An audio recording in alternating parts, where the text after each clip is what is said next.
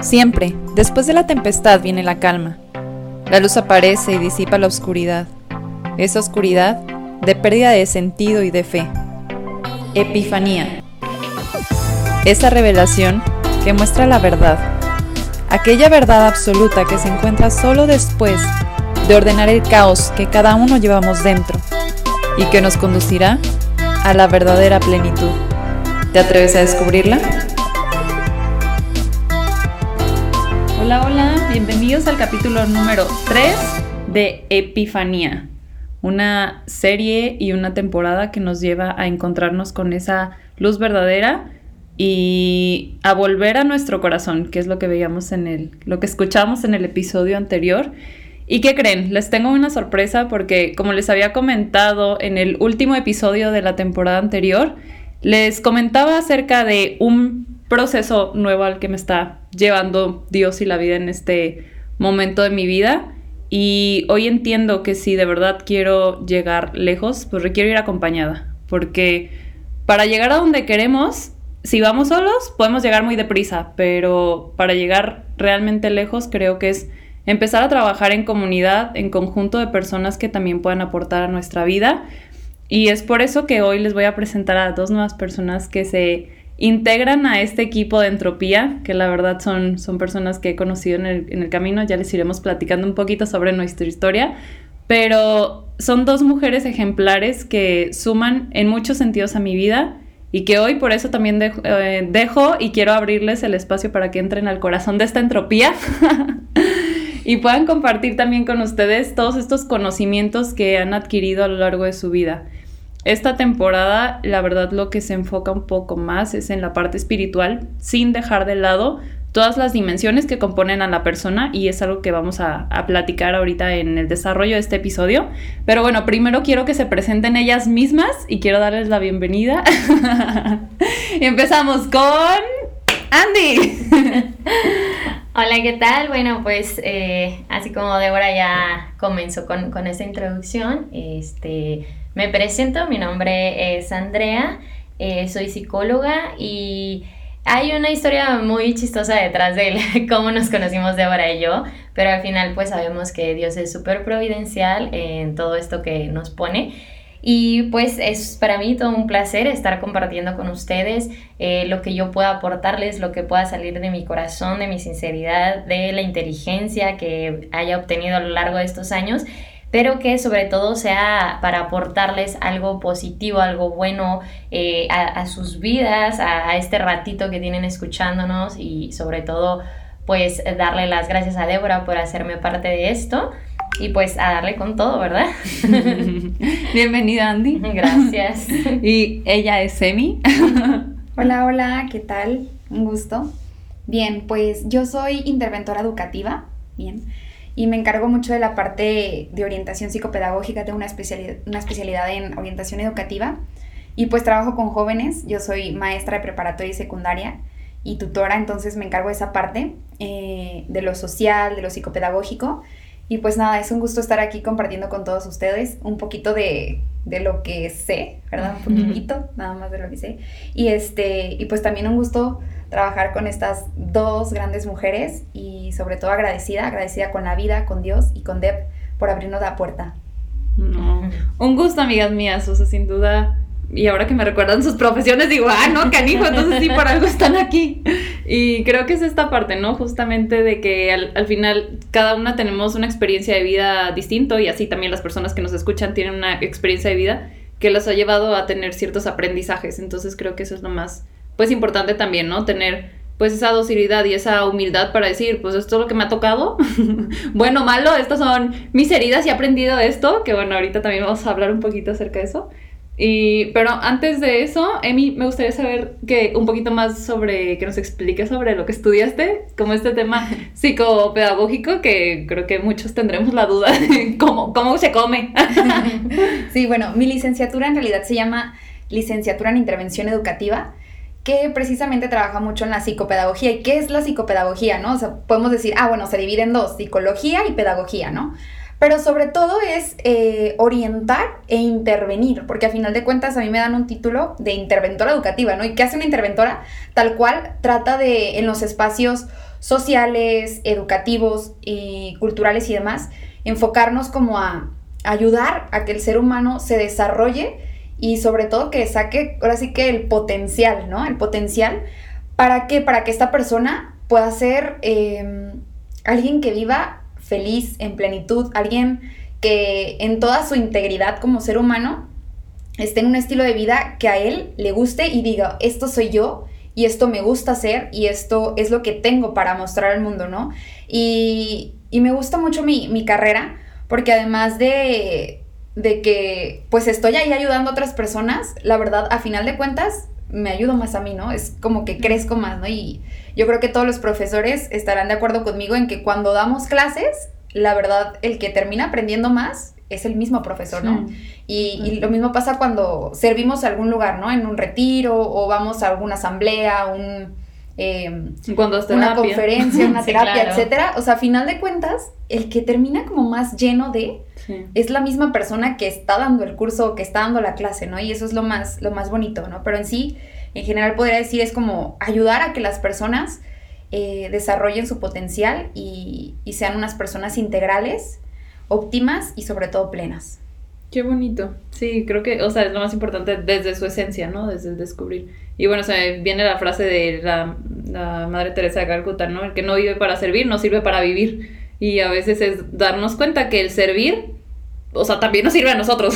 o sea, de alguna manera es curativo hasta el, el entregarnos como don, que eso es algo muy importante. O sea, el verme como un don para la sociedad y para la persona.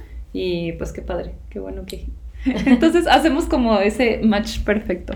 Oigan, pues ahora sí, eh, pues comenzamos, ¿les parece? Si recapitulamos un poquito acerca del capítulo anterior, que justamente platicaba ayer con, con Andy y le decía, de repente siento que son temas que necesitan desmenuzarse o necesitamos como fraccionarlos en muchos, eh, en muchos pedacitos, porque engloba demasiadas cosas. Por ejemplo, lo que hablamos en el, episodio anterior con la maestra Lupita Muñoz era acerca de volver al corazón. Pero ¿qué implica? O sea, ¿qué implica volver a conectar con esa brújula interior que es lo que nos dirige a cada una de las personas? Porque a veces vamos por la vida dañados, pero también eso... Em, la tendencia no es esencia, o sea, lo que tiende a ser, o por ejemplo, bueno, aquí me viene algo como eh, que dicen mucho de que no, pues es que si tu papá era un borracho, tu tendencia es que tú también te hagas borracho. Entonces es como, ¿cómo vamos a cortar con esto? Pues bueno, ahora sí, sanando el corazón, pero ¿desde qué aspecto? Por ejemplo, Andy, tú de parte de la psicología, ¿qué es lo que puedes o qué es lo que ves o cómo ha sido tu proceso? No sé, ¿qué es lo que nos quieras compartir respecto a eso? Pues justo creo que me gustaría retomar eh, justo la parte donde termina el episodio anterior con Lupita, que ella nos da un consejo como muy práctico, ¿no? Cuando no sabemos por dónde comenzar, comenzar con lo más externo, porque muchas veces el recogimiento, el silencio cuesta trabajo y, más en, en hoy en día, pues que vivimos en una zona súper urbanizada donde hay movimiento constante, o sea, es muy extraño el momento donde hay silencio total y quizás eso es a altas horas de la madrugada y Lupita nos comenta al último este pues un consejo, ¿no? De que si necesitas empezar por algo es empezar a escuchar el latido de tu corazón. Entonces, yo creo que justo comienza con el conocimiento externo. ¿Por qué? Porque muchas veces llegan personas a consulta queriendo entender problemas sumamente complejos, pero que, que físicamente se puede ver, o sea, puedes ver cuando una persona está abandonada en cuestión en su aspecto, en su aseo, en su disciplina, o sea, la imagen habla muchísimo acerca de la persona y creo que justo por ahí lo que, como dicen, lo que no se dice se ve y uno se da cuenta, ¿no? A primera instancia de que justamente hay una herida que, traes dentro, ¿no? Este, en el capítulo anterior, eh, Lupita nos los comentaba como los seis conflictos que eh, pues más como contemporáneamente se menciona como las heridas de la infancia, que son heridas que tenemos en nuestro corazón por todas las situaciones que hemos vivido, pero que al final de cuentas si empezamos a trabajarlas desde afuera, va a ser más fácil que poco a poco vayamos interiorizando sin querer simplemente llegar y decir, bueno, me voy a encerrar en un silencio total y voy a meditar el por qué tengo el carácter que tengo cuando no nos estamos dando cuenta o no estamos conociendo de primera mano cómo es que lo estoy expresando. O sea, creo que hay que comenzar por, por eso, ¿no? O sea, como darnos cuenta que somos personas que estamos en un proceso de conocernos y entender por qué estamos haciendo lo que estamos haciendo y una vez que seamos como eh, un poquito más amables con ese proceso, podemos empezar a interiorizar cada día un poco más, cada día un poco más. Creo que eh, yo empezaría por eso, ¿no? Como a trabajar justo la parte externa, que es como lo más visible, ¿no? Claro. Sí, creo que aquí, bueno, entra la parte de que entender que somos seres integrales, que somos seres biológicos, psicológicos, sociales, espirituales y afectivos al final del día y hay que trabajar pues todas las áreas para realmente poder sanar lo que hay que sanar en nuestra historia y poder avanzar hacia donde queremos, ¿no? ¿O qué opinas, Emi? Sí, yo creo que, bueno, es importante recalcar que como seres humanos no podemos ignorar como cierta área, ¿no? Es decir, yo no puedo decir, híjole, no, físicamente estoy súper bien, voy al gimnasio dos horas al día, me alimento súper bien y de pronto la parte mm, emocional por los suelos, ¿no? Tengo una autoestima pésimo o un carácter tremendo, explosiva, etc. O sea, no puedo yo como diseccionarme y enfocarme solamente en una parte, porque a final de cuentas, cada parte de mí me está diciendo algo y cada parte de mí es importante. Yo no puedo dejar lo espiritual, ¿no? Y lo espiritual muchas veces pensamos como, ay no, las personas que son religiosas, ¿no? O que son de esos santitos o cosas por el estilo, ¿no? Y no, realmente espiritual va más allá de tu religión, va más allá de, de lo que crees, ¿no? Sino es como, a ver, ¿en qué me estoy enfocando yo? ¿Cómo estoy eh, interiorizando en mí, verdad? ¿Cómo me está importando y cómo estoy amando a mí mismo? Tanto que que me pongo atención en lo que me está sucediendo, en que si me está doliendo, ¿no? El otro día había una imagen en Instagram eh, que decía así como, ¿en qué momento el ser humano se acostumbró a estar enfermo? O sea, el hecho de la muela un día o la panza o que pronto, ay, me, me está doliendo el pie, pero X, este, sabe, no sé qué sea, ¿no? Y lo ignoramos. O sea, ¿por qué ignoras esta parte? Ajá. O sea, ¿por qué ignoramos esta parte cuando esta parte del cuerpo, sea cual sea la cabeza o el pie, nos está diciendo algo? O sea, una alerta nos está mandando para hacer algo al respecto, ¿no? Claro. Entonces, pues sí, es importante que, como seres humanos eh, no diseccionemos nuestra persona y nos veamos como seres integrales y empezamos a trabajar con a lo mejor un área primero, ¿verdad? Y después pasarnos a la otra, ¿no? Pero sí es importante trabajar cada área de nuestra, de nuestra vida, ¿no? Porque a final de cuentas es lo que somos, no somos eh, a la mitad, somos completos. Claro. O que pueden decir, ah, no, pues es que yo puedo estar bien cuando estoy con mis amigos y cuando estoy acá soy otra persona y es como, a ver, pues te estás dividiendo como persona o cómo, o sea... Obviamente son diferentes las relaciones y todo, pero al final, pues es el reflejo tuyo en, todos los, en todos los aspectos y creo que es algo también que compartimos en el primer episodio, ¿no? O sea, el cómo tal vez hacer algo externo que te va a ayudar a forjar la voluntad, al mismo tiempo está teniendo o puede tener un impacto positivo, porque creo que en esta sociedad, en estos tiempos, ya no estamos eh, acostumbrados, por ejemplo, a mortificar el cuerpo, ¿no? O sea, que hacer, hacer algún tipo de, de sacrificio, el no complacerme en todo lo que se me antoja, ¿no? O sea, porque de repente, pues ya es muy dado de que, pues, el antojito, o no se me antoja ir al gimnasio, o se me antoja hacer esto. Entonces estamos muy acostumbrados a que nuestro cuerpo sea el que mande, y le estamos dando mayor peso a cosas que, bueno, a, como, no sé cómo explicarlo, o sea, como un área de nuestra vida o de nuestra persona, y pues no, o sea, realmente hay que darle el mismo valor a todas las áreas, ¿no? ¿O cómo? Sí, claro, o sea, como, bueno, yo le llamo como la ganitis, ¿no? O sea, de que si tengo ganas, lo hago, si no tengo ganas, no lo hago, y erróneamente comenzamos a caer eh, en esto de creer que eso es amarte, que eso es el amor propio, ¿no? Como, si tengo ganas de hacerlo, lo hago, si no tengo ganas de hacerlo, no lo hago, escucho mi cuerpo, y justo, eh, bueno, yo, este, hace unos días, con una paciente comentaba eso, le digo, es que hay que aprender a reconocer cuando realmente tu cuerpo está agotado o cuando es flojera.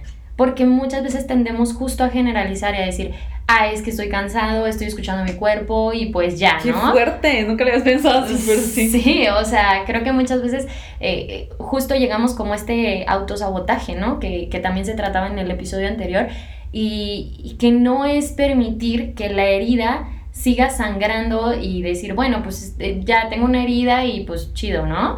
Este, ya fregué para toda la vida. Ah, no, sino de justo resignificar esa herida y verla como un área de oportunidad para mejorarte todos los días como persona, para poder darle cinceladas a esa obra de arte que aún no está completa, que aún no está terminada, que somos seres que estamos en un proceso de crecimiento, de maduración, que necesitamos empezar a voltear al interior y darnos cuenta que sí, existe una herida, pero la herida no te define, porque cuando tomas tu identidad como la herida, pues simplemente te vas a empezar, o sea, vas a ir por la vida justificando todo lo que haces a través de, es que tengo la herida de abandono y por eso soy así. Ok, sí, y una cosa es darte cuenta y otra hacerte cargo. Entonces, eh, eh, la intención justo de, de, compartirles esto es que cada uno de nosotros vaya interiorizando y darse cuenta, porque a, lo mejor muchos ya nos hemos dado cuenta de heridas que tenemos o de situaciones que nos perturban un poquito y que incluso, justo como lo comentaba Emi, ¿no? Lo comenzamos a somatizar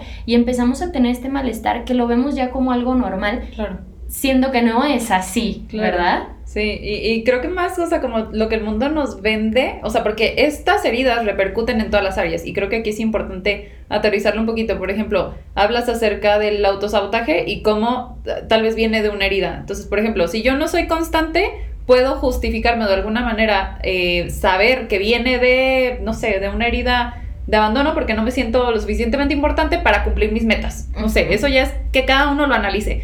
Pero el tema aquí es que nuestras heridas nos pueden afectar en otras áreas. Por ejemplo, eh, que el otro día estamos comentando acerca de que muchos querían saber sobre noviazgo, ¿no? O sea, quieren que hablemos en este podcast sobre noviazgo. Ok, sí, pero aquí el tema sería, primero, vamos a cuestionar cuáles son tus heridas y qué patrones de comportamientos te hacen tener y te hace atraer a cierto tipo de personas. Entonces, aquí vamos a decir que las heridas van a afectar todas las áreas de nuestra vida. Entonces, primero, Emi, ¿cuáles son las heridas que existen? Bien, bueno, hay diferentes heridas según lo manejen distintos autores, ¿bien? Eh, yo conozco siete, siete heridas emocionales, que son el abandono, es la número uno, la humillación, el rechazo, la vergüenza, la traición, la injusticia y la inseguridad. Algunos agregan también como herida los apegos emocionales, pero eso yo lo diría como que, ah, más bien es, eh, nace de alguna a lo mejor de rechazo o abandono. Entonces, bueno, eh, ahí ustedes si buscan, hay varios autores que manejan incluso hasta nada más cinco y demás, ¿no? Pero sí es importante eh, reconocer las heridas y podemos decir, híjole, es que cómo identifico mi herida, ¿no? Porque es muy fácil también hablar de las heridas, pero de pronto es, a ver, ¿Cómo voy a identificar que yo tengo la herida de abandono o que yo tengo la herida de traición, no? Yendo al psicólogo. Ah. Exacto. no es comercial, pero sí vayan a terapia, amigos. Por favor. Sí, no, la verdad es que es importante eh, que como seres humanos nos demos el tiempo de, acudir a un psicólogo, a un terapeuta, eh, para analizarnos, ¿no? Y entonces detectar en dónde está la herida, porque la herida es la raíz, o sea, y cuando conoces la raíz, dices, ya la armé. ¿Por qué? Porque ya puedes trabajar, ya puedes empezar a trabajar esa herida y entonces poder sanar, ¿no? Que al final es lo que queremos todos los seres humanos, ¿no? Estar bien con nosotros mismos. Y, digo, ¿quién no quisiera estar bien, ¿no? O sea, todos queremos estar bien, todos queremos estar felices, todos queremos sentir en el corazón una paz interior que, hasta se pueda contagiar, ¿no? Entonces, a final de cuentas, el acudir con alguien con ayuda eh, pertinente, nos ayuda a detectar. Yo voy a poner como ejemplo rápido el mío, eh, de chiquita, ¿no? Que mi papá fue así como de que un regalo del Día del Padre, le regalé una calculadora, o sea, yo estaba en el kinder, 3, 4 años, no recuerdo, ¿no? Pero yo sentí el rechazo total porque él me lo despreció, o sea, como de broma, pero oye, yo de 3, 4 años, evidentemente para mí no fue una broma, ¿no? Entonces yo me agüité tremendamente. Y de ahí nació una herida de rechazo total. Y con mi papá la relación, híjole, fue cada vez más distante, ¿no? Y mi papá ni en cuenta por la vida y yo con todo el rechazo del mundo mm. y así crecí, ¿no? Y hasta que no me di cuenta de que tenía esa herida y que la empecé a trabajar, es entonces cuando empezó a mejorar primero mi relación con mi papá y después las relaciones también eh, con los demás, ¿no? Con mis amigos, con mi novio, con, o sea, con todas las personas, porque a final de cuentas, una herida... Eh, va a representar algo fuerte y va a impactar y se va a presentar muchas veces en tu vida. O sea, no, no es como que, ah, ya sanaste la herida y ya se fue. No, porque los mismos autores dicen, o sea, las heridas se vuelven a presentar, pero como tú ya las reconoces, ya las puedes trabajar, ¿no? Entonces, es aquí la diferencia de, de que no, no, creamos que, híjole, ya vamos a estar sanos y ya nunca más va, nos va nadie a lastimar, no me van a herir, etcétera. No, las heridas son constantes, o sea, eh, alguien ya te hizo mala cara, ya te peleaste con tu amiga, te dijeron tu verdad, etcétera, ya tienes una nueva herida, eh, o más bien algo que recordó la herida primera, ¿no?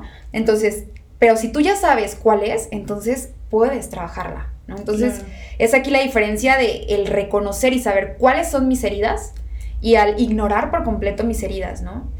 Y aquí, la verdad, una de las claves es la humildad. O sea, cuando yo soy humilde de reconocer que tengo tal o cual herida, cuando yo me reconozco vulnerable, cuando yo me reconozco como una persona que sí me hicieron daño, inconsciente o conscientemente, entonces puedo realmente hacer algo por mí. Porque a final de cuentas, a la que le va a seguir eh, perjudicando o que le va a beneficiar el trabajar eso o no trabajarlo es a mí. O sea, a las demás personas X, ¿no? Al, al final es a mí.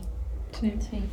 Justo, eh, Emi, dices algo súper importante y cabe aclarar algo aquí porque muchas veces solemos confundir, ¿no? Eh, y, me ha pasado mucho eh, en consultas personas que, que, que tienen una falsa creencia acerca de que sanar la herida es reconciliarme con todos a mi alrededor. Y ojo, que cuando la herida se trabaja, sí, claro, o sea, cuando la herida se trabaja, un poquitín. Pero cuando la herida se trabaja, la trabajas tú y la sanas tú. No tienes que esperar a que venga papá o que venga mamá o que venga la figura paterna o materna. Exacto. Y, y sean quienes digan, perdón, la regué, me equivoqué. Porque eh, justo ahí es un proceso que requiere bastante madurez y sobre todo ser extremadamente vulnerables. Creo que a nadie nos gusta este, llegar como a este punto de fragilidad donde sentimos que nos estamos rompiendo en mil pedazos porque pues obviamente duele y duele bastante, porque imagínense, uno crece y tiene una herida y se hace infección y pues es volver a abrir, volver a limpiar, volver a coser y tener todo ese proceso, tomar los medicamentos y demás. Pero ojo, o sea, sanar la herida es sanarla tú, reconocerla tú y la trabajas tú. No se trabaja con los demás, la herida la trabajas tú y creo que ese es el, trabajo más duro, más difícil y más complicado.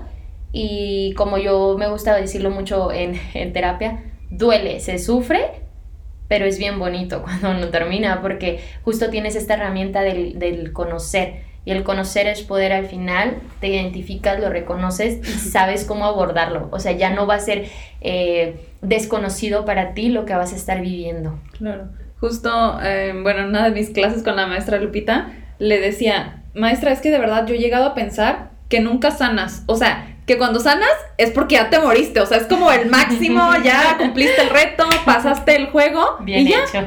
Y, y, o sea, y de verdad, y pues ella, o sea, claro que me dijo que, que no, o sea, que sí se puede, entonces me dio mucha esperanza, pero es que de verdad, o sea, cuando empiezas a hacer introspección, te das cuenta de más y más y más, y mientras más te metes, más literal, mal dicho, pero de que más mierda hay ahí adentro. O sea, literal nunca dejas de sacarla. Pero bueno, lo importante es comenzar a trabajar porque como también dijo la maestra Lupita, y creo que esto, o sea, de verdad también me quedó tatuado, es si no trabajas en tu proceso, estás retrasando, vamos a llamarle vocación, plenitud, realización como persona o el plan divino que está escrito para ti. Yo así lo veo de esta manera, o sea, a lo mejor es como... Dios tiene un plan súper hermoso para ti, pero el tú hacerte pato y no querer entrar en tu historia, porque sí, a veces es doloroso, y va a implicar, como dice Sandy, probablemente tal vez el poner límites con personas que quieres porque no te están haciendo bien a tu crecimiento que estás teniendo en este momento. Que, que no sé, no quiero decir esta palabra porque me choca, lo de normalicemos, pero bueno, esta parte de, de ser responsables de nuestro proceso, pero no culpables de ello, ¿no? O sea, porque a veces, bueno, en lo personal, o sea, algunas veces me sucedía esto. Y, o sea, el ser responsable es entender que hay otra persona involucrada en una relación. Entonces, basado, o sea, si hablamos de heridas, pues bueno, o sea, a veces tienen que ver con nuestros papás o no sé, pueden venir como varias, varias cosas en, en el proceso, pero sí. Sí, porque justo como lo mencionas, ¿no? Es, es bien fácil encontrar a los culpables, bien, bien fácil, pero cuando te toca hacerte responsable de lo tuyo, pues claro que cuesta y, cuesta bastante, pero como bien lo mencionas, Deb, creo que es importante no solamente tener esta información y ya, sino utilizarla a nuestro favor, o sea, saber que hay, existe pues esta esperanza de realmente sanar lo que uno está viviendo para poder ser nuestra mejor versión cada día. Y la mejor versión de hoy no va a ser mejor que la versión de mañana, ni la versión de pasado mañana, y que todos los días es un trabajo constante y que claro, se vale caer y se vale volver a empezar, pero no vas a empezar de cero, vas a empezar desde un proceso donde ya venías conociéndote, donde ya venías este, abriendo tu corazón, siendo un poquito más vulnerable e incluso reconocer, como decía Emi, es humildad para reconocer cuando nosotros nos equivocamos muchísimo, porque también lo hacemos y tendemos a dos cosas, o a ignorarlo y simplemente culpar a los demás o ser extremadamente duros con nosotros. Sí, eso también. Hay algo bonito que también en mí ahorita que dijiste, se me quedó súper grabado, que es que es uh, ver las heridas es como ir a la raíz y así me imagino como a todas las personas, ¿no? O sea, que todos somos como como árboles y podemos ser súper frondosos o podemos estar bien podridos porque no hemos ido a la raíz a ver qué es lo que sucede dentro. ¿no? Sí, a mí me gusta mucho una analogía que es la del iceberg. Eh, en el que el ser humano se asemeja, ¿no? Mucho a un iceberg. ¿Por qué? Porque de pronto eh, nosotros podemos ver en imágenes o ir al mar, ¿no? Y ver un iceberg y vemos que pareciera como que es, ah, muy chiquito, ¿no? Una, puntita. Pero de pronto eh, vas abajo y vas más abajo y cada vez más grande y más profundo, ¿no? O sea, más grueso y de pronto, bueno, es diferente, porque cada iceberg es diferente, ¿no? Como cada persona, cada ser humano es diferente, pero a final de cuentas es muy, muy grande, muy profundo. Entonces, cada vez que vamos escarbando en nuestro ser humano, es como si fuéramos justo al fondo del mar para ver ese iceberg en lo más profundo, ¿no? Y es...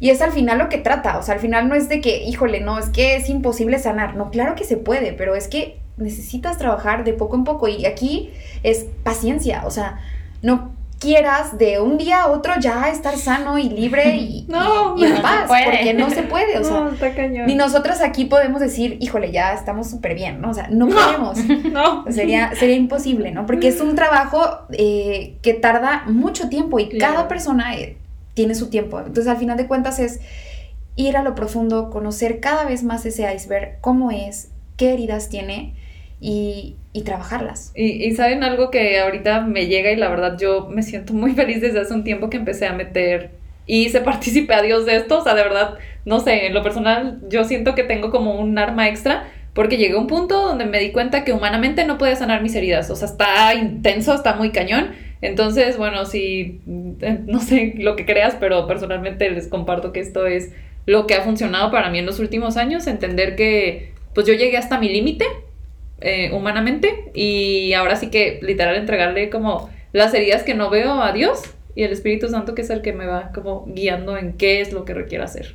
Claro, porque al final del día necesitamos revisar, aceptar y sanar el corazón, ¿no? Y quién mejor para reparar el corazón que aquel que lo creó, ¿no? eso, eso. O sea, es como de que a veces queremos encontrar respuestas en otro lado, pero es como de que, a ver, porque vas a preguntarle, no sé, si compraste un coche, pues vas a preguntarle al de la agencia, oye, ¿qué gasolina le pongo? Oye, no sé qué, o sea, porque ellos lo hicieron y saben perfectamente cómo es que funciona y creo que aquí es lo que deberíamos entender y tener la humildad para aceptarlo, ¿no? O sea, porque a veces es el orgullo el que no nos hace o no nos deja acercarnos a Dios de cierta manera, pero bueno, esto ya será otro tema para otro capítulo. Exactamente. Oigan, ¿tienen algún este podcast, libro, eh, lo que sea que quisieran recomendarle a las personas que nos escuchan el día de hoy? Ay, pues bueno, yo. Para empezar. Para empezar, vayan a terapia, amiga. También. No, es que es, es, lo mismo que hablamos al principio. O sea, para llegar lejos hay que ir acompañados. Entonces creo que la, la terapia, el coaching, eh, o sea, un acompañamiento siempre, que tengas a alguien que te vaya guiando en algo que ya experimentó, va a ser buenísimo. Como dirían por ahí, canasta básica terapia y muchos huevos. sí, pero este, bueno, a mí al menos un libro que les puedo recomendar que es súper este, digerible es el de Colorín Colorado y este cuento no ha terminado. Es un libro bastante digerible y muy bonito, literalmente es un cuento este, para adultos. Sí. Entonces sí, se los recomiendo si tienen la oportunidad de, de echarle una leidita. Eh, también dirección espiritual, eh, claro, está pues ir a terapia y sobre todo empezar a disfrutar y, y no sé, como tareita me gustaría dejarles esto esta semana, eh, que cada día intenten retomar ese hobby del que ya no recuerdan que han hecho, ¿no? Para que se vuelva a encender como, como esa chispa de empezar a disfrutar cositas que no nos damos cuenta que ahí estaban y que nos hacían sentir tan plenos, ¿no? Sí. sí yo una recomendación, el libro de Esto pasa y es... No, perdón. Uh, ahí es de Marta Alicia Chávez, se me fue el nombre. ¿Y eso Todo pasa, y esto también pasará. Todo pasa y esto también pasará. Así se llama. Y eh, una frase, eh, Dios hace nuevas todas las cosas, ¿no? Del Apocalipsis. Entonces, pensar en esto porque a final de cuentas Dios es creador y Dios retoma hasta la persona con el corazón más feo y podrido y de todo y lo hace completamente nuevo. Mm, y ya. bonito. Y yo les recomiendo escuchar todo Entropía. Sí, por ahí vamos empezando, ¿verdad? Sí este, pues la verdad es que todo el tiempo trabajar en, desarrollo personal creo que es algo que nos, nos, puede ayudar a potencializar todas las áreas de nuestra vida, a encontrarnos, que es lo más importante para después poder encontrarnos con el otro, ¿no? Y pues muchas gracias amigas y también les recordamos que en redes sociales eh, vamos a estar más activas, entonces nos gustaría estarlos escuchando por ahí, eh, darnos su opinión acerca de este episodio y los anteriores, alguna duda, cualquier cosa que quieran platicar, vamos a estar al pendiente de las redes sociales, también nos gustaría interactuar un poquito más con ustedes e incluso escuchar las sugerencias de los temas que les gustaría estar escuchando por aquí. Sí, las quejas de las nuevas hosts. no, pero ahora sí que ahora como equipo buscamos eso, más retroalimentación, más información para ustedes y bueno, que ustedes se puedan sentir respaldados, o sea, si bien todavía no deciden ir a terapia, o sea, que sí puedan a lo mejor comentarnos alguna inquietud, alguna luz que hayan tenido con este episodio y pues nosotros estaremos felices de poder acompañarlos. Emi, ¿quieres compartir algo más? Nada más. Muchas gracias por escucharnos. bueno, pues gracias por escucharnos en este episodio que es el número 3. Nosotras somos Débora, Andrea y Emi. Nos vemos hasta la próxima, amigos. Bye. Chao, chao. Gracias por acompañarnos en este episodio. Si te gustó, ayúdanos a compartir en tus redes sociales. Asimismo, a seguirnos en podcast.entropía en Instagram. Nos encantará leer tus comentarios, tus aportaciones o tus dudas acerca de este tema tan interesante.